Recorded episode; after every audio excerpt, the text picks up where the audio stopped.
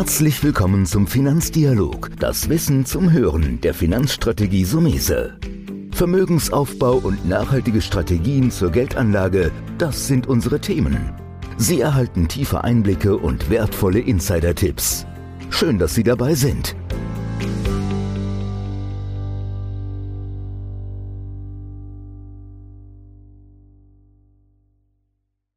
In der heutigen Folge geht es um ein anderer Ansatz für schwierige Zeiten. Das ist natürlich erstmal eine Aussage, die hochtrabend klingt. da werden wir sehr viel Leben reinbringen. Ich habe mir eingeladen heute Livio Apagaus von der Quantex AG. Erstmal, Herr Apagaus, herzlichen Dank, dass Sie heute sich zugeschaltet haben. Danke für die Einladung. Ein anderer Ansatz für schwierige Zeiten. Das passt ja irgendwie gerade so in die tumultartige Welt, was alles auf uns einprasselt. Bevor wir loslegen und euren speziellen Investmentstil ein bisschen auseinandernehmen wollen, und ich glaube, da sind sehr viele interessante Informationen für unsere Hörer drin, würde ich gerne mal von Ihnen wissen, wer ist dann Quantex und, und welche Position haben Sie da?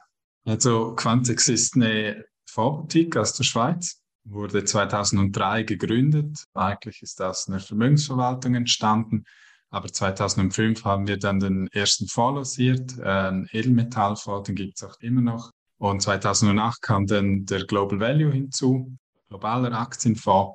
Und jetzt seit anderthalb Jahren haben wir einen Mischfonds, also einen Quantex Multi-Asset aufgesetzt.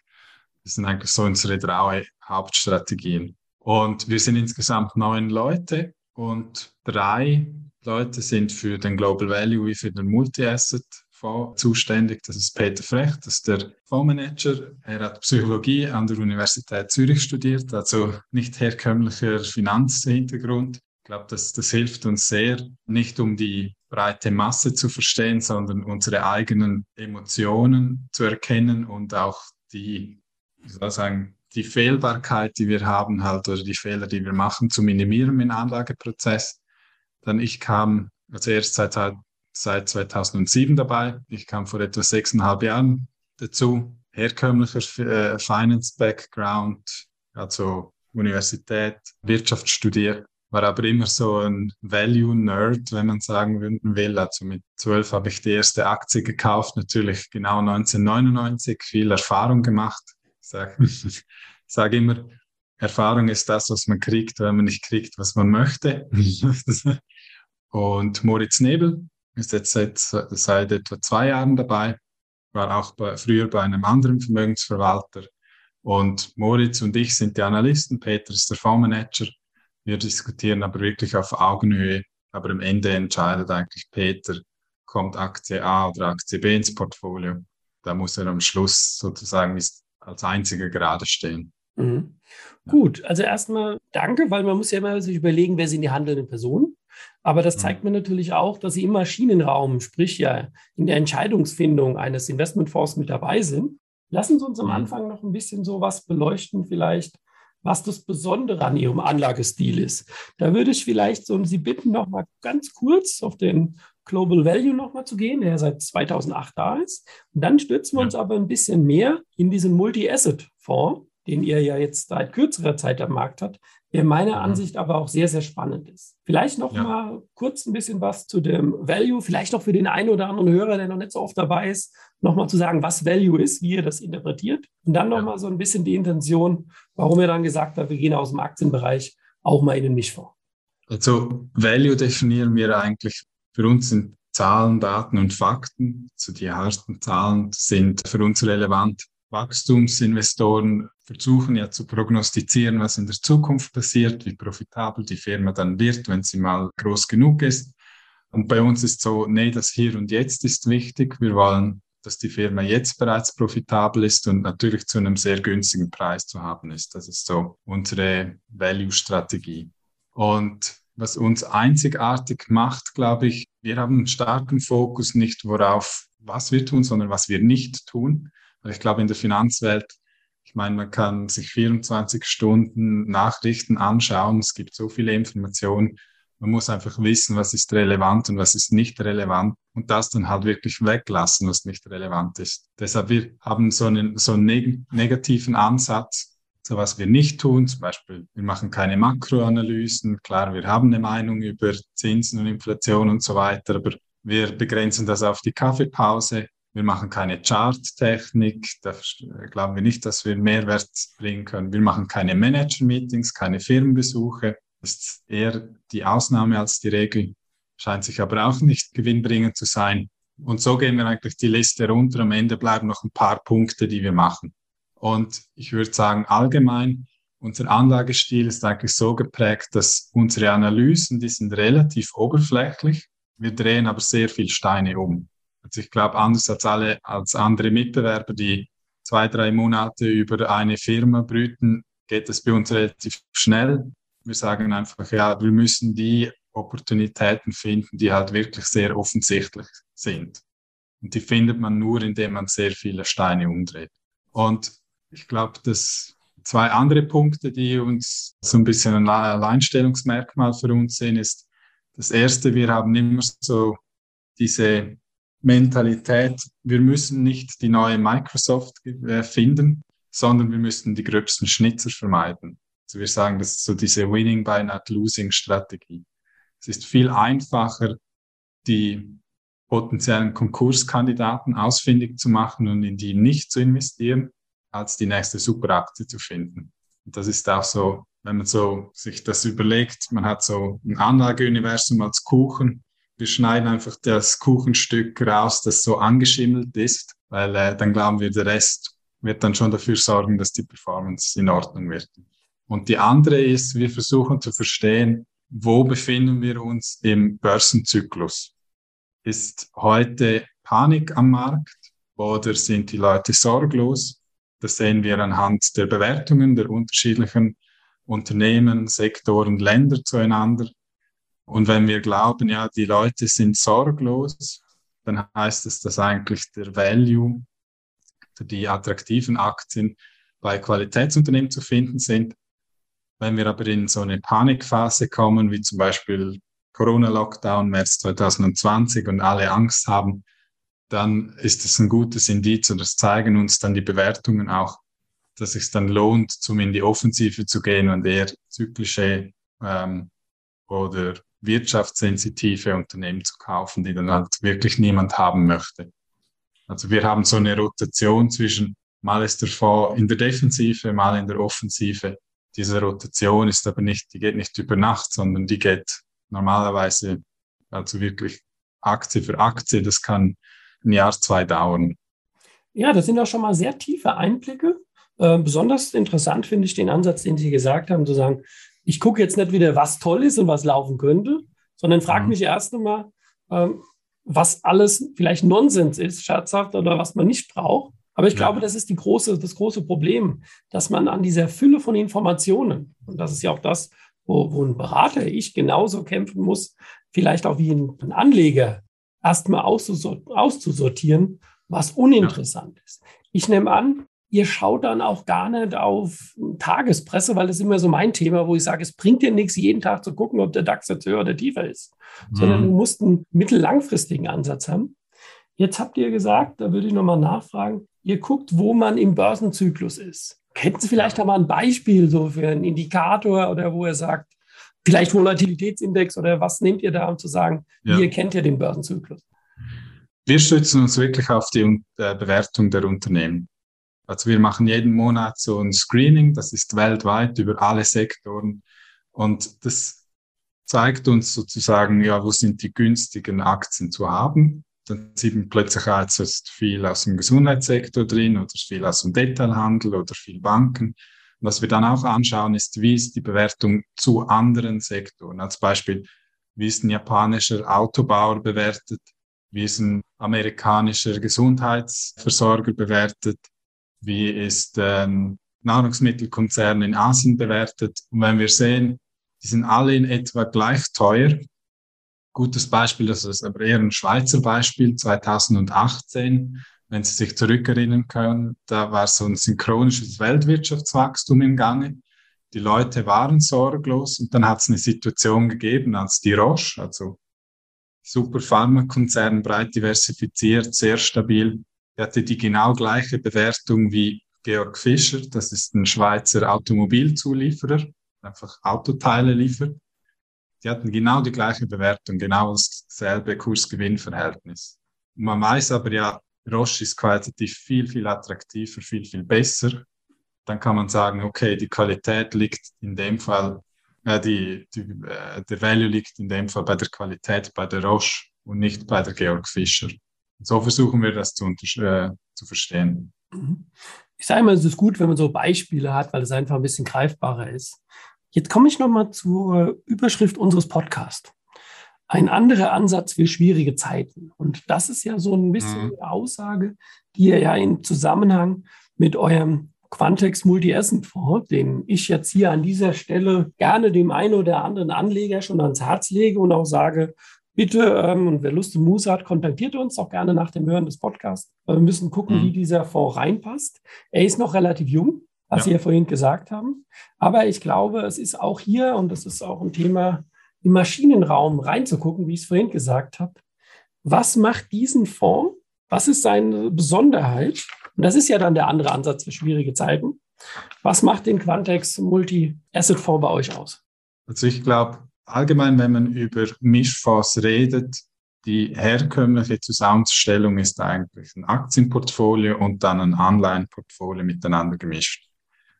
Entweder 50 zu 50 Prozent, 50 Prozent Aktien, Anleihen oder 60 Prozent oder 75 Prozent Aktien, der Rest Anleihen. Und wir haben uns eigentlich schon zwei Jahre vor der Losierung Gedanken gemacht, macht diese Zusammensetzung Sinn? Und historisch sieht man, also über die letzten 20 Jahre hat super funktioniert, weil normalerweise war es so in den 20 Jahren, dass in der Krise haben die Notenbanken die Zinsen gesenkt. Das hat dazu geführt, dass die Anleihen im Preis gestiegen sind, gleichzeitig die Aktienmärkte gecrashed sind. Das hat dann so wie einen Puffer gegeben.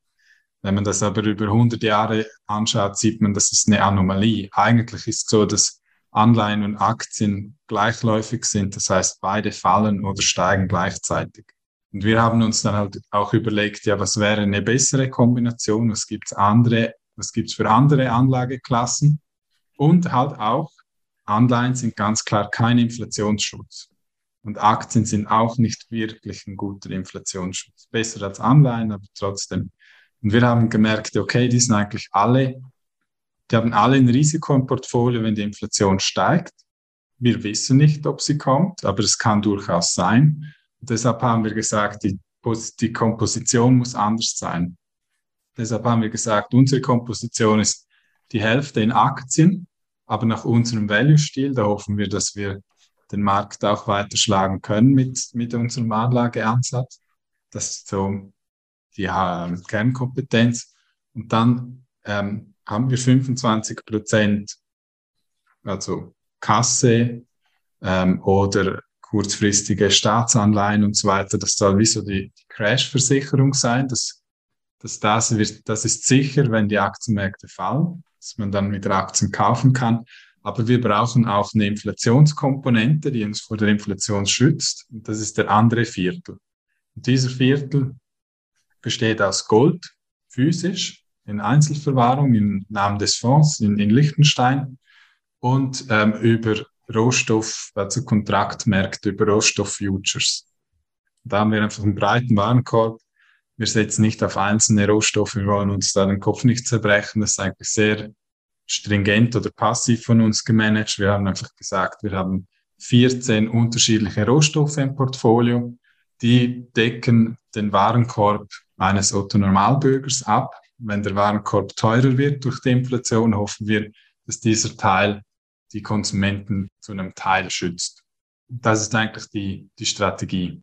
Und die andere, äh, der andere Ansatz ist, wir versuchen auch immer dieses Gewicht wiederherzustellen. Also wenn die Aktien stark steigen, dann lassen wir das Gewicht nicht über 55 Prozent steigen, sondern dann kaufen wir und machen Kasse oder kaufen Gold oder Rohstoffe und umgekehrt. Und ich glaube, das das bringt auch einen sehr großen Vorteil, wenn man sieht, ja, das eine steigt, das andere fällt, dass man dann halt Gewinne mitnehmen kann und dann zum Beispiel Aktien günstig kaufen kann. Es gab zum Beispiel in diesem Jahr gab es eine gute Möglichkeit, als der Ukraine-Krieg angefangen hat, ist der Goldpreis stark gestiegen, irgendwie fünf oder zehn Prozent in der kürzester Zeit.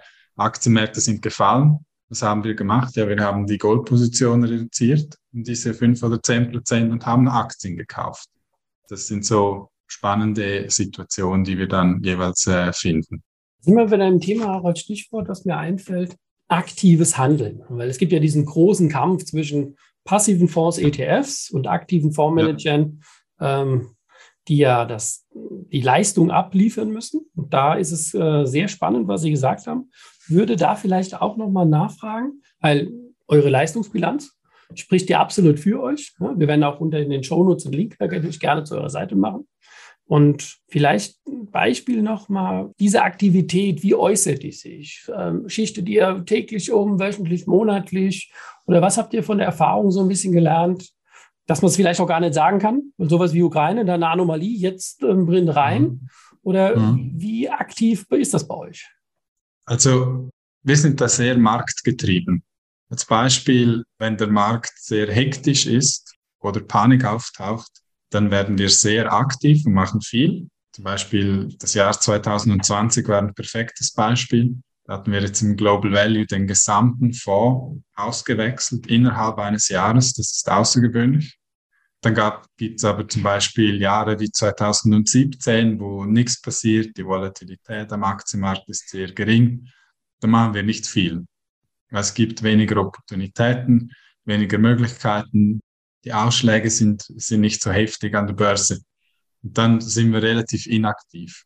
Das heißt, es kommt immer aufs Marktumfeld drauf an, wie schnell wir handeln. Aber im Allgemeinen kann man sagen, wir rotieren das Portfolio, also wechseln das Gesamtportfolio etwa alle zwei Jahre aus. Das ist relativ schnell für einen Value-Investor, weil wenn man so der Value-Guru Warren Buffett anschaut, der kauft eine Aktie und hält sie für 30 Jahre. Da haben wir ein bisschen einen anderen Stil, einfach weil wir sagen, wir schauen uns so viele Firmen an, dass wir immer wieder mal was finden, was attraktiver ist, was wir, als was wir äh, bereits im Portfolio haben. Und dann gibt es halt wieder einen Verkauf von einer bestehenden Position und Kauf einer neuen. Na gut, aber im Prinzip genauso wünsche ich mir das ja als Anleger, dass ich sage, ähm, der Markt wird beobachtet, es wird reagiert. Ich sage ja meinen Anlegern auch immer, unseren Mandanten, manchmal ist auch so eine Phase, da musst du einfach still sein. Ich will nicht sagen, einfach genießen, wenn es läuft, läuft Und dann gibt es natürlich auch Phasen, wenn es ein bisschen holpriger ist, wo man sagen muss, okay, entweder ruhig bleiben oder auch selektive Eingriffe nehmen. Was ich am Ende des Podcasts gerne mache, Herr Apagaus, ist so eine Frage zu stellen, die vielleicht eine Klammer ist von, dem, von den Themen, die wir hatten. Was mhm. würden Sie als Fazit so einem Anleger mitgeben? Das ist ja schwer genug und ich sage manchmal unmöglich, was ihr mit mehreren Leuten und täglicher Beobachtung macht. Aber haben Sie noch mal so ein Fazit, worauf so ein Anleger achten soll, wenn er sich mit dem Thema Mischfonds breit streuendes Anlegen auseinandersetzt? Also ich finde, gut, das ist ja eigentlich auch Ihr Job, dass man den Fonds halt wirklich durchleuchtet und anschaut, bringt der Diversifikationsvorteil oder nicht? weil man kann ja mehrere Aktienfonds, Mischfonds kaufen und am Ende hat man dasselbe im Portfolio. Ich glaube, wichtig ist da einfach zu, zu erkennen, wenn man sieht, ja, die haben die gleichen Aktien wie der, wie der andere Mischfonds, den ich gerade angeschaut habe, der andere Aktienfonds, dann bringt es wie nichts für die Diversifikation. Also deshalb glaube ich, da muss man wirklich auch ein bisschen in die Tiefe gehen. Und bei Mischfonds halt allgemein, wie ist die Aufstellung zwischen Aktien, Anleihen oder was haben Sie sonst noch? Haben Sie noch Gold im Portfolio? Dass man sich so ein Bild machen kann, okay, wie sollte die Strategie in unterschiedlichen Marktphasen reagieren? Das ist, das ist schwierig. Ja gut, aber das ist doch ein gutes Fazit. Also wirklich sich zu sagen, klar, das ist ja das, was wir täglich machen. Du musst wirklich reingucken in das Konstrukt. Ja, und ich glaube, das war auch ein wertvoller Tipp, wie Sie gesagt haben. Du musst auch gucken, dass ich nicht fünfmal dasselbe mache. Ja, sind zwar vielleicht andere Vorgesellschaften, aber es ist immer noch Kategorie Mischfonds, flexibel oder ausgewogen, sondern der Anlagestil ist entscheidend. Das ist durchaus richtig. Ja, Herr Bergaus, dann bleibt mir nur zu sagen, herzlichen Dank, dass Sie heute mit dabei waren, uns mal tiefere Einblicke gegeben haben in die Quantex AG und ihre Fonds. Und bisher muss ich sagen, und wir bleiben positiv natürlich für die Zukunft, dass der andere Ansatz für schwierige Zeiten weiterhin erfolgreich bleibt für uns alle. Herzlichen Dank, dass Sie heute mit dabei waren. Ja, vielen Dank. Vielen Dank für das Vertrauen und das Interesse. Das war der Finanzdialog, das Wissen zum Hören der Finanzstrategie Sumese. Natürlich ist dieser Podcast keine Anlageempfehlung, denn jede Anlageentscheidung muss individuell getroffen werden. Idealerweise ist sie Teil einer ganzheitlichen Strategie, die exakt zu Ihnen passt. Dazu müssten wir uns persönlich kennenlernen. Besuchen Sie uns auf sumese.de